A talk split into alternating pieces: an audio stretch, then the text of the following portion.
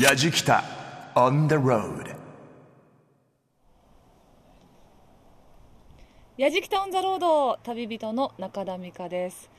今日の富山は空気がパリッと冷たくて気持ちいいですね、まあ、あの空気が澄んでいる分景色もすごくよく見えて立山連峰がね雪がたくさん残ってるんですがその白い稜線とそれから青い空のコントラストがなんとも見事とびきり絶景です。そんな中今日は富山が誇る日本一のある花に注目したいと思います絨毯みたいな花畑が広がってるということでそこをガーリーな気分で散策したいと思います矢敷とオンザロード、耳で感じる旅番組、ご案内役の今宗行です。この番組は日本全国津々浦々、そこに暮らす方々との出会いを通じて、その土地の魅力やゆったりと流れる時間をお届けする旅番組ですが、中田美香さん旅人ですね。ガーリーな気分でと言ってましたけれども、今回は富山県が日本一というある花を求める旅。その花とは、チューリップなんです。チューリップの球根の生産量が日本一という富山県は、ゴールデンウィークのこの時期になるとまるでチューリップ畑の絨毯のような風景が楽しめるということで、あんなガーリーな感じになってたんですね、中田美香さんは。乙女心すっかりくすぐられました。旅人中田美香さんが花の子ルンルン気分で、色とりどりの美しいチューリップで富山の春を満喫します。題して、日本一のチューリップ王国富山、カラフルに彩る砺波の旅。ぜひ今回もですね、動画旅日記、要はホームページを覗いていただきたいなと思っております。アドレスは www.jfn.co.jp スラッシュやじきた。www.jfn.co.jp スラッシュやじきたです。チューリップ三昧です、今回の旅。富山の中でもチューリップ栽培の中心となる砺波へ向かうようです。やじきた on the road grooves and moves your day 富山市内から高速道路を使って車で30分ぐらいのところ砺波市というところに来ています。砺波といえば田園風景で知られる場所ですが今私がいるのはガラス張りの素敵な建物そして周りにはいろいろなチューリップの巨大オブジェがところどころに点在しておりますが、えー、ここでは実はチューリップを一年中鑑賞できるというそんな場所です。チューリップ色彩館。では早速施設の中散策してみたいと思います。ルン。伊門宗行がお送りしています。矢敷タウンザロード。ルン。旅人は中田美香さんですね、えー、日本一のチューリップ王国富山。カラフルに彩るトラミの旅と題しましてチューリップいっぱいの旅をお届けしますが美香さんの声が少しやっぱり明るく聞こえるのは、お花に囲まれるっていう、これからの期待感で胸を膨らませてるからなのかな？いいですよね。富山の気候風土っていうのはチューリップの生育に適しているようです。で、その地の利を生かし、今では球根の生産量が日本一。その数年間で2230万もの球根ができるそうですけどね。その富山県の中でもチューリップ栽培の中心となる砺波は、富山県の西部に位置する町で、毎年4月下旬からゴールデンウィークにかけてのおよそ2週間にわたって、市内中心部にあるチューリップ公園を会場として砺波チューリップフェアが開かれるんです。公園の名前がチューリップ公園ですからね、やっぱり市の中心となる、うん、産物なのかな、特産品なのかなという感じはしますが、そのチューリップ公園に隣接するチューリップ色彩館は、様々な色のチューリップがお出迎えしてくれます。四季を通じて館内でチューリップを見ることができて、展示にも色々と工夫がされていて見どころがいっぱいっていうんですけど、実はですね、生花のチューリップが一年中見られるのは世界でここだけみたいですよ。まずはチューリップのいろはを学ぶために、チューリップ色彩館の三上昭夫さんに館内をご案内いただきましょう。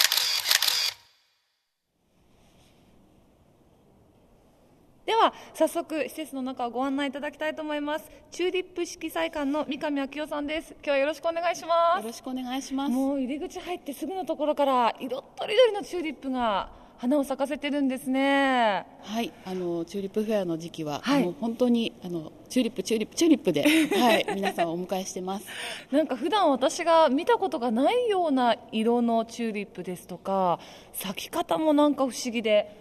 これもチューリップなんだこれもチューリップなんだって今驚きを隠せないんですが今日はチューリップの知識をいろいろと教わりたいと思っておりますのでよろしくお願いします、はい、よろしくお願いします、はい、では早速中をご案内ください、はい、であちらの奥が、えー、一年中チューリップ咲いているお部屋です。わあ綺麗。あこの温室に入ってきたら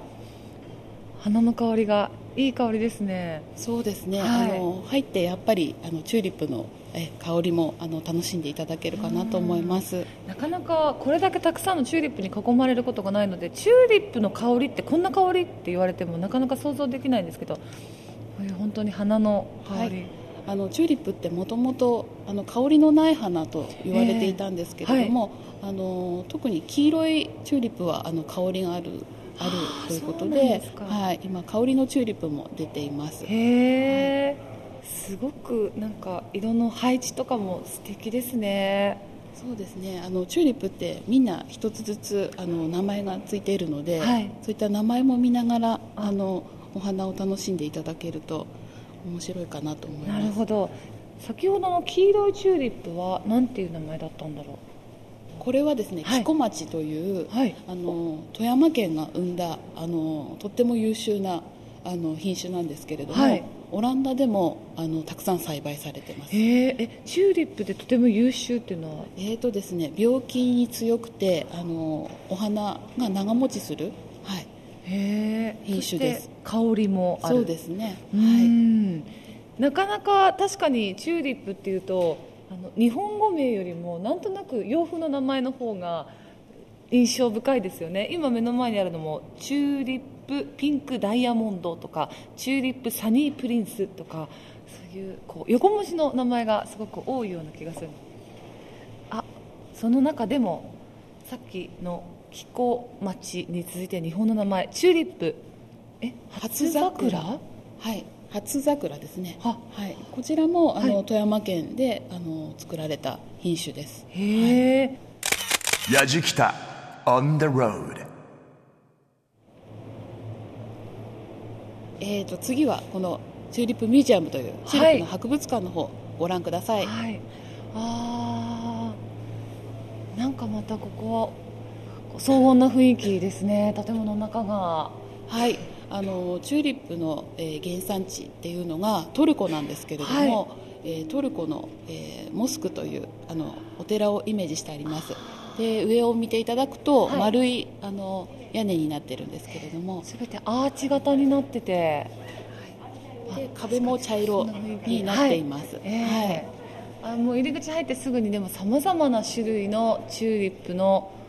はい、これは写真が展示されていてちょっとアートのような形になってますよね、ね、あのこれはチューリップ1000のコーナーということで、はい、チューリップ1000品種あのございます。世界ではですね、はい、あの7300品種ぐらいのチューリップがあるんです、はい。あのまあ、珍しいものとしてはあの緑とか。本当だ、えお花の花びら、茎が緑で花びらの中の外側の一部がグリーンになってるんですね、はい、スプリンググリーンという。はい、はい、そうです、まあ、こういった黒いチューリップもあります、はい、そうですね。本当だ。ブラックビューティー。真珠ジンズ。はい。あの富山にですね神通川という、はい、川があるんですけど。じゃあこれは富山で誕生した。富山で作られた品種です。へえ、かわいいへこれはあのチューリップ15分類っていうんですけど、はい、あの模型がこうずらりとありましてわすごいリアルな模型。チューリップをこう、分類分けすると15に分かれる、なるほど。はい、はい。でえーとまあ、早く咲くもの遅く咲くものという感じで分けて、はい。はい、あとはあの咲き方ですね、ええ。あの八重咲きですとか百合咲きフリンジ咲きとあとパーロット咲きというのがあるんですけどそういった感じで咲き方で、はい、はい、分類されてます、はい、チューリップの模型ですもう球根からこう根っこが生えてる様っていうのもなかなか見ることがないのでそうですね。あのてるんだって単純当たり前なんですけど球根からこう根っこが入っててそこから1個の球根で1つの花っていうのがやっぱ基本なんですか？えっ、ー、とですねあのそっちの原種の方には、はい、えー、えー、1234種類。桜みたい。あります、はい、スピーシーズ。はい。これは原種ということですね。はい。野生種なるほど。はい。へあもう野生種ではい、花が決して球根一つの球根から一つじゃなかないんですね。そうですね。はい。日本一のチューリップ王国富山カラフルに彩る砺波の旅と題してお送りしているやじきたオンザロードですが、まあ中田美香さん、チューリップの知識を詰め込むためにチューリップ色彩館でお勉強しましたけれど、いやー、知らなかったなーってこと本当ですね。子供にほら、お花描いてって言うと、チューリップ描く子ってものすごい多いじゃないですか。それぐらい身近な花なのにこんなに知らないことがいっぱいあるんだな。世界で7300品種とか、緑のチューリップがあるとか。歴史をちょっと紐解いていくと、富山の砺波市でチューリップの栽培が始まったのは、遡ること今から94年前の大正7年だそうです。砺波の農家だった水野文蔵さんという方が水田の裏作として試しに植えてみたところ植えた球根より一回り大きな球根ができてチューリップの適した土地と気づいたそうで。以来砺波を中心に富山県内ではチューリップ栽培が盛んになったんですね。でも大正時代になんでチューリップだったんでしょう？その謎を水野文蔵さんの孫にあたるチューリップの生産者水野豊則さんと仙道秀松さんにお話を伺っています。さてここからはチューリップ球根農家の方にお話をお伺いします。まずは最初にこの砺波市にチューリップの球根を持ってきて生産をされた水野文蔵さんのお孫さんにあたります。水野豊則さん。そして同じく球根農家の仙道秀松さんお二人にお話を伺います。よろしくお願いします。よろしくお願いします。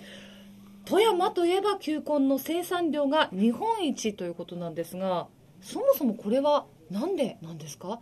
富山におけるチューリップの歴史を教えてください。あの私のおじいさんが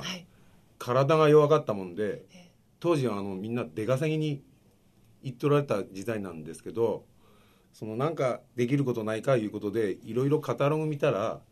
球根あったもんででそれ取り寄せて作られたそれが始まり。焼いて聞いとるがですじゃあでも当時はだってチューリップの球根なんて珍しいですもんね。珍しかったらしいです。すごく高かったって聞いてないんですよへえ、うん、でもなんとかまあ取り寄せてみて、うん、でそういうもん好きやったもんやからうちのじいちゃん、うん、でやってみよういうことでやってそんで花咲かして一倍持ってったらすごいお金したんやと。その当時で。でその球根一つの球根をもとに砺波市でも作ってみようっていうことで始められたんですか？いや初めはそんなつもりはなかったと思うんやけど、はい、要は趣味みたいような格好やったんやけどあのもう何級か10級ぐらいやったと思うんやけど、はい、それそれ私の聞いとるのは子供がいたずらして、うん、花首取ったら、球根大きなったんじゃえー、なるほど。普通花だけ取ったら球根は太らんがいけど、はい、誰がいたずらして子供がいたずらして取ったらそその球根が大きなっとったもんやからこれはいけるがないがないいうことでで自分一人でやっとられたんやけどそのいいこと分かってで、まあ、あのだんだん広まってそれがどんどん大きくなって現在の球根組合になったって聞いてらんやけど。簡単に言えばそういうことなんやけど。文蔵さんが最初に作ったものが 花が咲かせてじゃあ村の人たちっていうのはみんなあこれ綺麗な花で面白いねっていうことでどんどん広がっていったんですかね。そういうふうに聞いております。それで、はい、だんだん時代が進んで戦争中になったら球根守らんないいうことで密かに作っとったわけや、うん、というのはほらあの食料作らんなん時代やったもんやから、はい、そしたら非国民やいて言われてすごくあのみんなから冷たい目で見られた時代もあった言うて聞いとるんです。その当時は食料増産でワイワイ言ってたけども食料増産するために水田裏作としてかかったのが元じゃないかな、うん、へえ、うん、球根作り。これが楽しい。これが球根作りの醍醐味。いやあのね、うん、私が聞いたわけじゃないんだけどもうちの家内がねあのここのおじいちゃんに教わった。水野さんのおじいさんに、はい、うん、教わったというか聞かされた言葉に、うん、花を見て楽しむ。収穫して楽しむ。お金もらって楽しむ。この3つがあるっていうんだよね。ね。まあそれを糧にして作っておるっていうふうにそのおじいちゃんがおっしゃったっていうんだわ。へだからやっぱりその花を眺める時の楽しさっていうのはこれは別格だよね。別格だよね。うん。やっぱり畑一面に一面に畑色黄色なら黄色赤なら赤ピンクならピンクもう一面だからね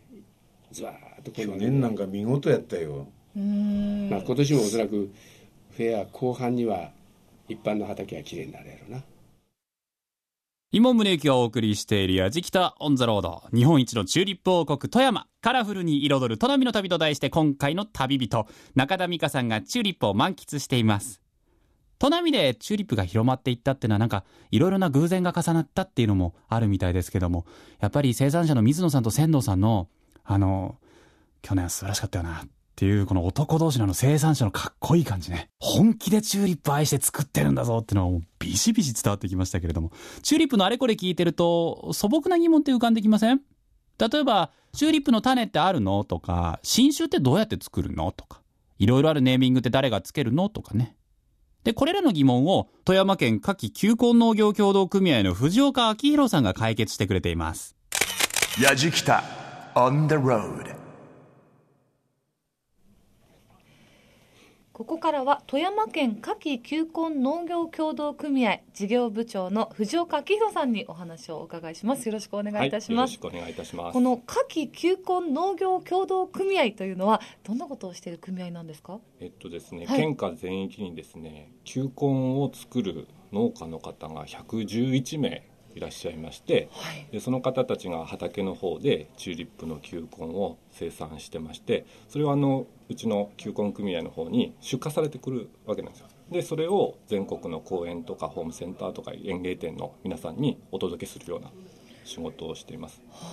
でまあ販売もやりますし農家の人の、えー、品種を提案したりとかえー、肥料とかそういった資材の方とかあと球根の病気のこととかそういう指導もしていますね。はあ、えちなみに新しいその品種っていうのは、はいはい。はい、常にこう研究っていうのは進められているんですか？そうですね。もうあの球根始めましてちょうど今年95年かかりますけどもで、まあ、試験場の方もえー、それに近い歴史ありまして、あの昔から毎年毎年いろんな新しい品種を作ってるんですけれどもチューリップ球根っていうのは皆さんよく知ってると思うんですけども、はい、新しい品種を作る時は種というのをえチューリップに種があるんですか？そうです。であの種の作り方はですねあの2つの違う種類の花を選んで片っぽのおしべと片っぽのめしべで花粉で交配をして、はい、そうするとあの種ができるんですよ。はい、でその種をまいて育ててあげると、えー、翌年には実は咲きませんで、えー、下にちっちゃい豆粒ぐらいの球根が1年目できて、はい、葉っぱだけでで2年3年4年5年目でようやく皆さんが知っておられるような大きさの球根まで太ると、初めて花が咲くんで初めて花が咲いて思った通りの花だったらいいんですけど違うこともあるわけですよね。で、はい、一応一つの交配で大体200ぐらい種ができるんですけども、ええ、それをまくと200種類の花が咲く。えー、すごい。でその中からいろんな色とか形とかを選んであとはあの要は球根生産なので球根が作りやすいよく太る球根とか病気に強い球根とかっていうのをいろんな試験をして選抜してでまあ大体2万ぐらいの種を作って、はい、一品種できればいい方です。えー、そういうのを毎年毎年やってましてで花が咲くまでに5年かかりますけどもその後まだ球根1球しかないので、うんうん。うん、その球根を今度球根生産で毎年毎年増やしていって、えー、大体15年ぐらいかかるんですよ。でトータル花が咲いて5年と球根を増やしたり病気の試験をしたりして15年でトータル20年ぐらい。でそれを昔20年前からやってれば毎年やってれば20年後から毎年出るわけじゃないはい、そういうずっと歴史で積み重ねているので、えーと、県の試験場の方では、まあ、毎年1品種か2品種ぐらい新しい品種を作って積み上げてるっていう感じですね。うん、あとその名前のネーミングの付け方も非常に大事で、うん、魔法の花火。はい。それ僕名前つけてるんですけども、えー、一応農家の方が作られた品種で、えー、その方も亡くなられたんですけれども、まあ、その人と非常に僕仲良くて、えーと、20品種ぐらいその方作られたんですけども、うん、あとまあそういうちょっと一般の方に人気が出そうな名前をお孫さんの名前つけたりとかっていう場合が多いので、はい、それだとちょっと売れないんでって言って ちょっとなんかどんなんかなと思います。やじきた On the road. Grooves and moves your day 今宗行がお送りしています。やじきたオンザロード。今回のテーマは日本一のチューリップ王国富山。カラフルに彩る砺波の旅。旅人の中田美香さんがまさにチューリップ三昧で砺波を散策中です。砺波チューリップ公園周辺では砺波チューリップフェアがゴールデンウィークの5月6日まで開催中なんですがこれがすごい。500品種、100万本以上のチューリップが迎えてくれるチューリップフェア。毎年全国から30万人が訪れて、フェアの一番人気は色とりどりのチューリップを使った大きな花絵。花の絵ですね。なんです。趣向を凝らした花絵のデザインなんですが、虹とか、幾何学模様とか、蝶とか。まあ毎年変わりましてね。今年2012年は一体何なんでしょうね。そのチューリップフェアの会場のチューリップ公園を訪れた中田美香さんですが、取材した時はまだチューリップ咲いていなかったんです。チューリップフェアの企画を担当している高畑元明さんに100万本のチューリップ畑をイメージしながらその魅力などを伺ったようです。チューリップ色彩館の目の前にあります砺波チューリップ公園に来ています気持ちいいですね広い公園なんですが池もあってお山もあってそして東屋もあって、えー、のんびりとした空気感ですけれども、えー、ここからは2012砺波チューリップフェアについていろいろとお話をお伺いします。砺波チューリップフェアの企画を担当されています。チューリップ色彩館の高畑元明さんにお話をお伺いします。よろしくお願いします。はいよろしくお願いします。高畑です。今目の前には、はい、チューリップタワー、展望台がありますけれども、はい、この砺波チューリップ公園というのが砺波チューリップフェアの会場になるわけですね。そうですね。この砺波チューリップフェアのメイン会場がこのチューリップ公園になります、はい、はい、もうまさに赤いチューリップの形をした 展望台ということで、はい、チューリップタワーと呼ばれてるんですね。そうですね。あのお客様が一番入って目につくところに、えー、このチューリップの本当に形をしたもうチューリップ 特化した、はい、えー、砺波市民はもうチューリップが大好きなので、はい、このような珍しいタワーが存在してます、はい、このタワーに登りますと、はい、もう公園のメイン会場全体を見渡すことがそうですね。あの会場全体を見渡すこともできますし、えー、このタワーのふもとにはチューリップで描く地上絵、えー、がご覧いただけます、はい、それがもう本当に綺麗ですよ。はい改めてこの2012砺波チューリップフェアですが、はい、どういうイベントなのか教えていただけますか？はい、えー、砺波チューリップフェアはおかげさまで今年も第61回目を迎える非常に歴史のあるイベントです。えー、砺波が、まあ、チューリップの球根生産の、まあ、発祥の地であり、うん、えー、まあ、生産量、出荷量も、えー、国内で一番ということもあって、えー、このようなチューリップを皆さんにご覧いただけるイベントとして、えー、毎年開いています。はい。はい、61回目、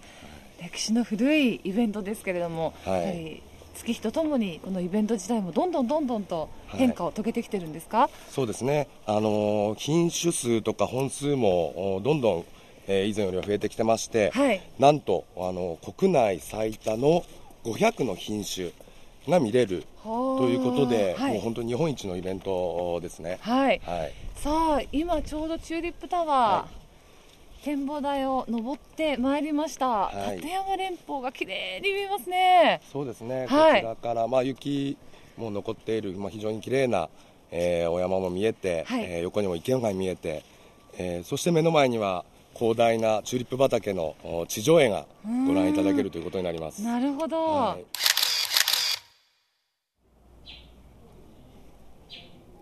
この2012都並チューリップフェア今回で第61回目ということなんですがそうですね、こんなに長いこと続いている、はい。はい、その秘密っていうのはどこにあると思いますか？そうですね。やはりあの生産者の方のやっぱり努力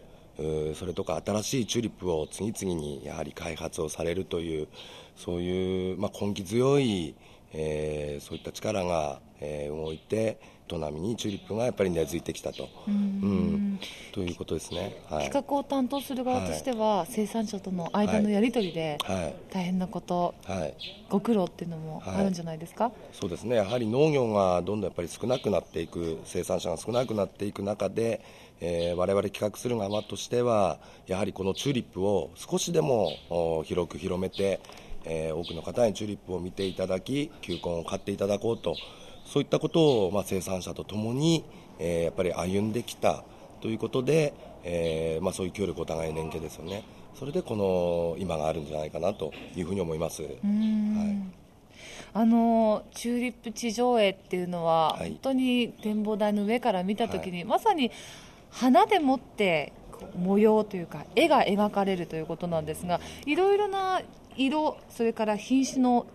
チューリップを同じ場所に植えて、はい、そして花を一気に咲かせることによって絵が浮き出る。これタイミングとか大変そうですよね。そうですね。本当に自然の天候に任せるしかないんですよね、えー、これはやっぱりあの企画する側としてももう失敗が許されないいい企画なんでえー、本当に慎重にやってます。その代わり咲いたチューリップでやっぱり非常に、えー、皆さんが喜んでいただけるので、はい、もうやりがいのあるところでもありますね。どうやって具体的にはやっているんですか、はい、具体的にはですねやっぱり、まあ、いろんな品種を混ぜ合わせながらもう色もそうですし、えーまあ、早咲きであったり遅咲きであったりそういう花を組み合わせて2週間なんとか絵がきっちりと持つようにそういうような組み合わせをやっぱり考えてやってるんで、はい、気温が一気に上がってしまったりすると、はい、花がもう咲きすぎてしまったりそうですね。こともありませんか？そういったこともやっぱり懸念はされるところなんですが、そこはちょっと奥手といいまして、まあ、遅咲きのチューリップで、えー、フォローしていくというような形で、はい、一度に同じものを植えていると一度に全部枯れてしまうんでだからそれは期間中お楽しみをいただくためには、えー、いろんな花のその時期を調整しながらやってます。はい、もうこの公園一面がチューリップさまざまな色、はい、鮮やかなチューリップが咲き乱れることを想像するだけでなんかワクワクして、そうですね。いや期間中私も来てみたいです。ぜひ100万本のチューリップが会場で見れますんで本当に綺麗ですよ、はい、ぜひお越しください、はい、日本一のチューリップ王国富山カラフルに彩る砺波の旅と題してお送りしているやじきたオンザロード。2012砺波チューリップフェアゴールデンウィークの5月6日まで開催中です。花絵のデザインはまあ一定のお楽しみにしましょうね。うん楽しんでいただきたい。今回の旅人中田美香さん実はご両親のふるさと富山なんですよ。なので砺波に来たら絶対大門そうめんを食べてということで言ったんでしょうね本当にね。目に浮かぶようですね。その砺波名物の大門そうめんご紹介します。丁寧に手延べした大門そうめんの特徴は、2メートル近い麺を丸曲げ状にまとめた形ということで、丸曲げ状って何なんでしょうね。砺波の農業協同組合大門そうめん事業部山本武さんに大門そうめんについてお話を伺いました。えー、さて富山出身の私の祖母が毎年夏になると送ってくれる大好物富山の特産品の一つ大門そうめんというのがあるんですがその大門そうめんが実は砺波市で作られているということで、えー、大門そうめんを実際に作っているお宅に今お邪魔しています。ここからは JA 砺波の大門そうめん事業部山本武さんにいろいろと教えていただきます。よろしくお願いします、はい、よろしくお願いします。民家の個人のお宅の敷地の中に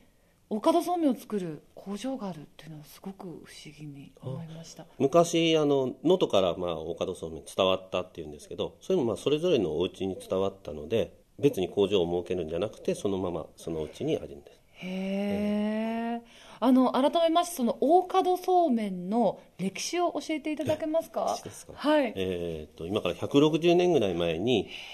能登の、えー、タコ島っていうところから、えー、伝わったって言われてます。富山の売薬さんがですね、まあ、冬の時に仕事がないのでいろいろ、えー、薬の販売で回っておられた時に能登、えー、の方でおそうめんを作ってえー、加賀藩に献上したりしながら、えー、生計を立てておられるということを聞いて、えー、こちらの方でもできないだろうかということで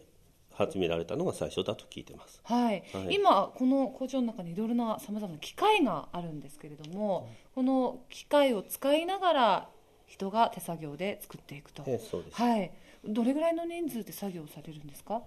えっとここのうちだと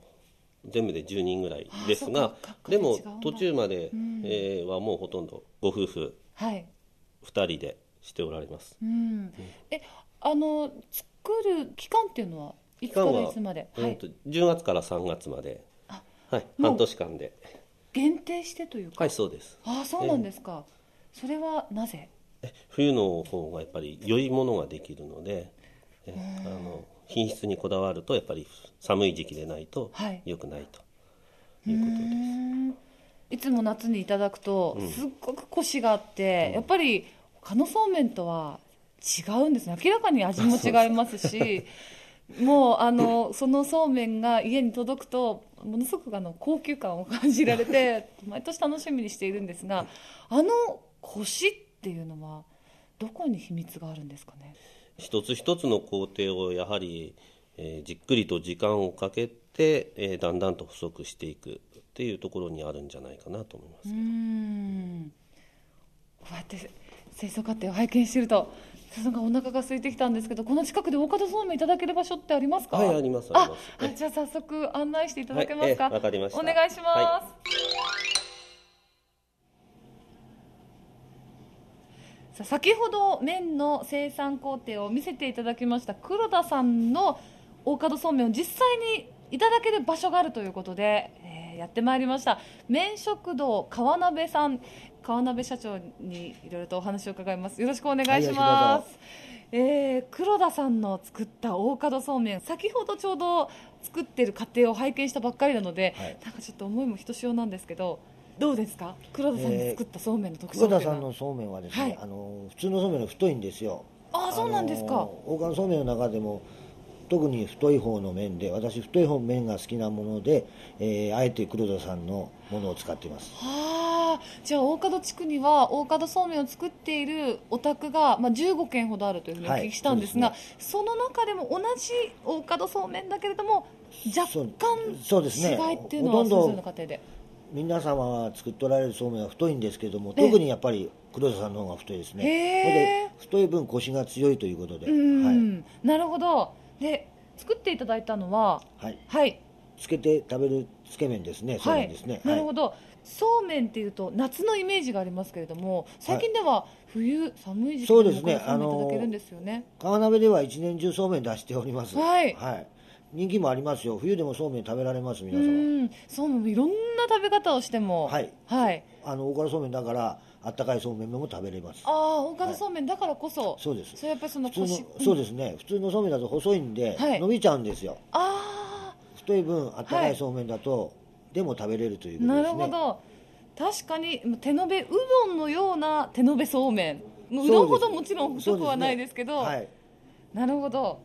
じゃあ早速手延べそうめんをいただきたいと思います。これ普通にタレを。そうです。はい、タレこちらに入れられて通常のそうめんの食べ方で、え。ー、そうですね、はい、通常の。この透明感のある麺がもと最高。そして長い。長いんです。長い揚げるとこは独特の長さなんです。タレにつけていただき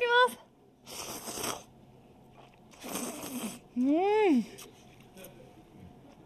コシがありますね。そうですね。やっぱり腰は強いですね。この粘り強い腰と長さとつるつるつるつるって喉越しの良さ、はいはいはい、やっぱり美味しいですね。今宗行がお送りしている「やじきたオン・ザ・ロード」今回は日本一のチューリップ王国富山カラフルに彩る砺波の旅と題して春の富山の風物詩の一つ、チューリップ三昧の旅をお届けしておりますが、チューリップだけじゃないんですね。砺波市内にある麺食堂川鍋さんで、美香さんおすすめ、大門そうめん。これ、彼女も満足そうに食べてましたね。長いなんて言ってましたけれども、まあ、スタッフと話をしたら、本当に腰もあって、どちらかというとやっぱり稲庭うどんとかそういうおうどんの細いのに近いということで、いろいろ創作料理もあるみたいです。大門そうめんを使った。詳細ぜひ、やじきたホームページでチェックしてみてくださいね。美味しそうだったな。お土産ないんだな。ないか。でもね、リスナーの皆さんにはプレゼントがあるんです。チューリップの花束と大門そうめん。これをセットにして、5名の方に。やじきたでなかなかこういうのないんですけれども、ぜひ皆さん振るってご応募いただきたいです。応募方法は、やじきたオンザロードのホームページ、メールを送るところがあるんですね。そこをポチッとクリックして、住所とかお名前とか忘れないようにしてお送りください。当選者の発表は発送をもって返させていただきます。ご了承ください。皆さん、久々に言うよ。振るってご応募ください。やじきた on the road grooves and moves your day やじきたオンザロード早春の富山の旅。今回はもう富山の方々の実直さ勤勉さ粘り強さっていうのかな。もうひしひしと感じました。まあ、春に多くの方々を楽しませる色とりどりのチューリップですけれども今、旬の時期を迎えて多くの人が楽しんでいる。そのシーズンオフに本当にたくさんのご苦労があって例えば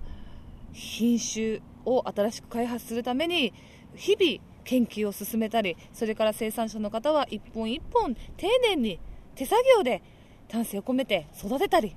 ていうそういうご苦労。それから今回同じ砺波の大門そうめんも取材させていただいたんですがもう本当に冬の間の寒い時期に手作業でこの麺を作るというこれぞまさに匠の技だなと感じました。矢敷タウンザロード旅人は中田美香でした日本一のチューリップ王国富山カラフルに彩る砺波の旅と題して中田美香さんが旅をしてきた矢敷タウンザロードだったわけですが皆さんいかがだったでしょうか？いや、富山県夏季球根農業協同組合の藤岡さんの話、これが僕は印象的でしたね。チューリップって一言で言っても、その、球根を作り上げていく、ここもものすごく大変な作業だと。球根を作るのには根気が必要で、まさに根に気持ちを寄せないと花が咲かないんですね。あんなに綺麗なのはその背景に生産者の思いがぎゅっと詰まってるからということで。砺波チューリップフェア、行かれる方楽しんでください。5月の6日まで開催中です。行けない方はやじきたオンザロード動画や旅日記も楽しんでいただきたい。放送終了後、ポッドキャストでも配信してますので、ぜひチェックしてください。アドレスは www.jfn.co.jp スラッシュやじきた。www.jfn.co.jp